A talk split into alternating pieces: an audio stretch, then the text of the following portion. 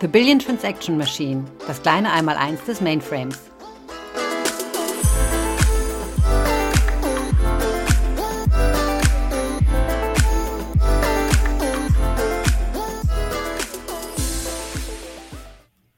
Herzlich willkommen beim Podcast The Billion Transaction Machine. Ich freue mich heute, den Carsten und den Sammy von der IBM bei mir zu haben.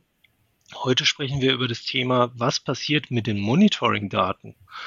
Und da möchte ich direkt mal an den Carsten übergeben. Stell dich bitte vor. Ja, hallo, mein Name ist Carsten. Ich bin bei der IBM äh, im Bereich Z Application Platform Services äh, als im technischen Vertrieb äh, angestellt und betreue dort hauptsächlich das Thema Monitoring und IMS und ja, ZOS Connect. Ja, mein Name ist Sammy. Ich bin seit 17 Jahren bei IBM im Bereich jetzt Z-Stack tätig. Äh, hier kümmere ich mich schwerpunktmäßig um Automation, Scheduling und Monitoring. Ähm, wir machen jetzt diese Folge Monitoring beziehungsweise was passiert mit den Monitoring-Daten. Ähm, Im Nachgang zu der ersten Folge, die erstmal generell dargestellt hat, wozu mache ich Monitoring, warum ist das wichtig und sinnvoll. wir wollen jetzt hier in dieser Folge etwas tiefer darauf eingehen, was äh, mit den Monitoring-Daten, die halt gesammelt werden, passiert. Vielleicht nochmal kurz äh, zur Erinnerung, was Monitoring ist und warum es wichtig ist ist zu vergleichen wie mit ähm, ja, einer Intensivstation. Das kennt jeder so aus dem Fernsehen.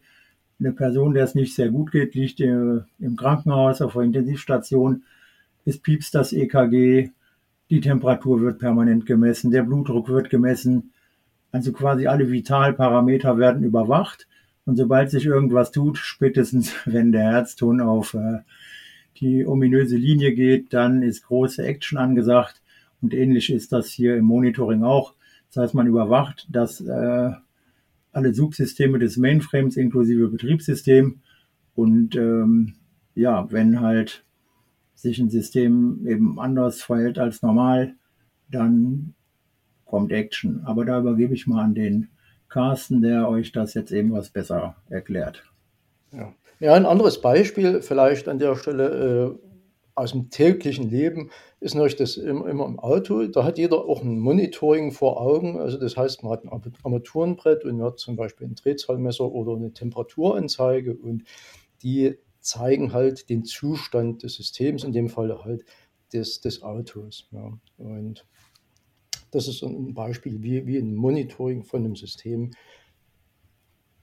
passieren kann ja, im täglichen Leben, was jeder vor Augen hat. Ja. Und Monitoring üblicherweise hat man dann bestimmte Bereiche, die angezeigt werden, ob ein bestimmter Wert, zum Beispiel die Temperatur vom Kühlwasser, in, im, in einem normalen Bereich ist, dass es also grün ist, oder dass es dann irgendwo hat man einen Bereich, der rot markiert ist, beim Drehzahlmesser oder zum Beispiel auch, wo halt der Wert dann in kritische Werte äh, abdriftet, wo halt äh, Gefahr besteht, dass irgendwelche Dinge passieren, die man die halt Schaden verursachen können. Ja, und eben genau diese Werte, die eben jetzt Öltemperatur oder Drehzahl, äh, Grenzbereich äh, beim Auto darstellen, die nennt man bei EDV-Systemen dann Thresholds. Man setzt sogenannte Thresholds, sagt, bei einer CPU-Auslastung von 95 Prozent, bei einer IMS-Durchsatzrate von X oder bei einer Antwortzeit von Y, da wird dann reagiert. Und ähm, da kann man halt über dieses Einstellen der Schwellwerte auf verschiedene Systemzustände reagieren. Man braucht da so ein bisschen Erfahrung, um zu wissen, was ist eigentlich in meinem Umfeld normal. Ähm, aber mit einem bisschen Gefühl schaffen die meisten Leute dann doch ein sehr gutes Einstellen dieser Schwellwertgrößen äh, umzusetzen und so schon ein effektives Monitoring mit einfachsten Mitteln hinzubekommen. Aber es gibt noch andere Sachen, die, die ähm, da weitergehen, wie die Situations, wo der Carsten jetzt was zu sagen ja, wird. Genau. Wie gesagt, die, die Thresholds sind ja eine Sache, die ich einstelle, wo ich wirklich die Anzeige kriege, ob ein bestimmter Wert in, im kritischen Bereich ist oder nicht, farblich hinterlegt. Situations sind dann eine, Sache, wo ich bestimmte Schwell- oder bestimmte Werte definiere und dahinter lege, äh, ist dieser Zustand normal für das System? Ist das, geht es in Richtung Problem oder ist das schon ein kritischer Zustand? Und so verschiedene Stufen werden, werden dann zugewiesen für diese Situations.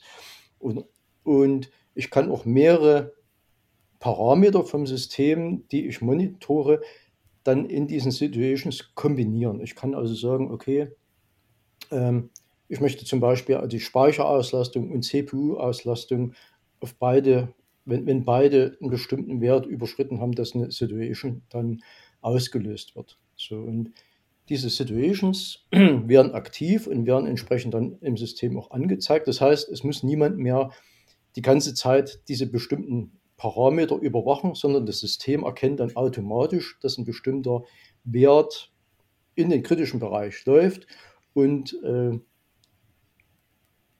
wird dann diese Situations en entsprechend aktivieren. Und ähm, da gibt es dann die Möglichkeit, auf diese Situation, die entsprechend angezeigt wird, dann manuell zu reagieren. Das heißt, der Operator, der vor der Konsole sitzt, ähm, muss ein bestimmtes Kommando ausführen, wird vielleicht noch andere äh, Parameter checken und dann entsprechende Aktionen ausführen, um die, um die Situation in den Griff zu kriegen, die, die praktisch die, ja, das Problem zu beheben.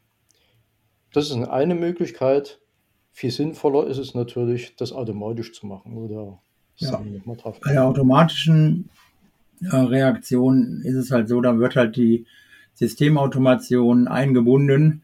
Das heißt, äh, der Alarm triggert dort eine gewisse Maßnahme, die dann vorher definiert wurde.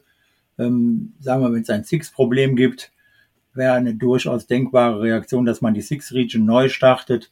Das würde dann über die Automation erfolgen, ohne Zutun eines Operators, natürlich dann super geeignet für einen 24 x 7 Betrieb. Äh, das System kann hier selbst in gewisser in einem gewissen Rahmen dann Probleme fixen und wieder den gewünschten Zustand herstellen, dass alles äh, fehlerfrei läuft. Hm, manchmal gelingt das äh, nicht ganz so schnell, beziehungsweise man möchte dann auch Kenntnis darüber haben, wie ist es eigentlich zu diesem Fehler gekommen. Da gibt es dann die Near-Term-History. Hier ähm, werden dann die letzten 24 Stunden datentechnisch vorgehalten und äh, der Systemspezialist kann dann dort äh, im Zeitstrahl zurückgucken, was hat sich aufgebaut. Jetzt übertragen wieder auf unser Auto. Ähm, da ist dann die Öltemperatur kontinuierlich gestiegen, ohne dass man schneller gefahren ist. Äh, also wird irgendein Problem vorgelegen haben. Ähnlich ist das dann beim Rechner auch, äh, wenn irgendwie die CPU-Auslastung äh, zugenommen hat oder irgend, ähm, sagen wir mal, irgendwelche Transaktionsraten auf einmal sehr lange Antwortzeiten bekommen haben. Da gibt es irgendeine Historie und die wird halt mitgeschrieben und die kann man analysieren. Und äh, das hilft dann nochmal, eben das Problem besser zu erkennen und dann zukünftig zu vermeiden. Hm, und neben der Near-Time-History gibt es dann noch die zweite History, eine sogenannte Long-Time-History, wo wirklich Daten über Jahre aufgezeichnet werden. Und damit ist es dann halt möglich zu sagen, okay, gibt es einen gewissen Trend, dass meine CPU-Auslastung, Speicherauslastung und so weiter ähm, steigt und dass ich dann entsprechend darauf reagieren kann, dass ich entsprechend die Systeme ähm, ausbaue oder dann zu bestimmten Zeiten, was Quartalsende, Jahresende, was den Handel angeht oder Banken, dass ich dann an bestimmten Zeiten eine höhere Auslastung habe, dass ich die entsprechend dann mich entsprechend vorbereite, auf, auf, um auf diese Zeiten, wo ein höherer Bedarf ist, was ich vorhersehen kann, dann entsprechend vorbereiten kann. Weitere Möglichkeit, Monitoring-Daten zu verwenden, ist, dass man diese aus dem System Z, worüber wir hier sprechen, dann an andere übergeordnete Monitoring-Systeme weiterleitet. Das heißt, die gesammelten und konsolidierten Monitoring-Daten, die wir in, in, den Monitoren haben, die kann man an andere Systeme, zum Beispiel Instana, was ein äh, Application Monitoring System ist, oder an, an, an Systeme wie ELK, also Elastic, äh, Logstash und Kibana oder Splunk weiterleiten, um oder damit die, die Monitoring der System Z-Maschine keine Insel ist, sondern dass das in das gesamte Monitoring vom Gesamtsystem mit Distributed, Netzwerk und so weiter entsprechend eingebettet werden kann und man dann dort ein, ein Gesamtbild über das äh, unternehmensweite IT-System hat, inklusive System Z. Ja. ja, wir wollten, oder da war halt ein kurzer Überblick über die Möglichkeiten, wie man äh, mit Monitordaten verfahren kann, was man alles machen kann. Ähm, letztendlich ist Monitoring dazu da, um eben immer einen gesicherten Systemzustand äh, darzustellen. Das möchte jeder Rechenzentrumsbetreiber. Er möchte, dass seine Anwendungen immer laufen, die Kunden immer Zugang haben und äh, zufrieden sind mit den Antwortzeiten. Das Ganze wird über Monitoring abgewickelt und äh,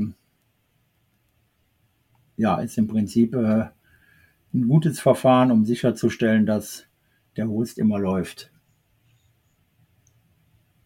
Vielen Dank, äh, Sammy, für, für, für die schönen Worte, auch vor allem an, an Carsten, für äh, die, die Insights, wie, wie Thresholds äh, gesetzt werden, dass es manuelle und automatische Reaktionen gibt. Ähm, war super aufschlussreich und ich freue mich auf jeden Fall auf, auf die nächste Folge. Danke euch. Jo, danke dir auch, ebenfalls.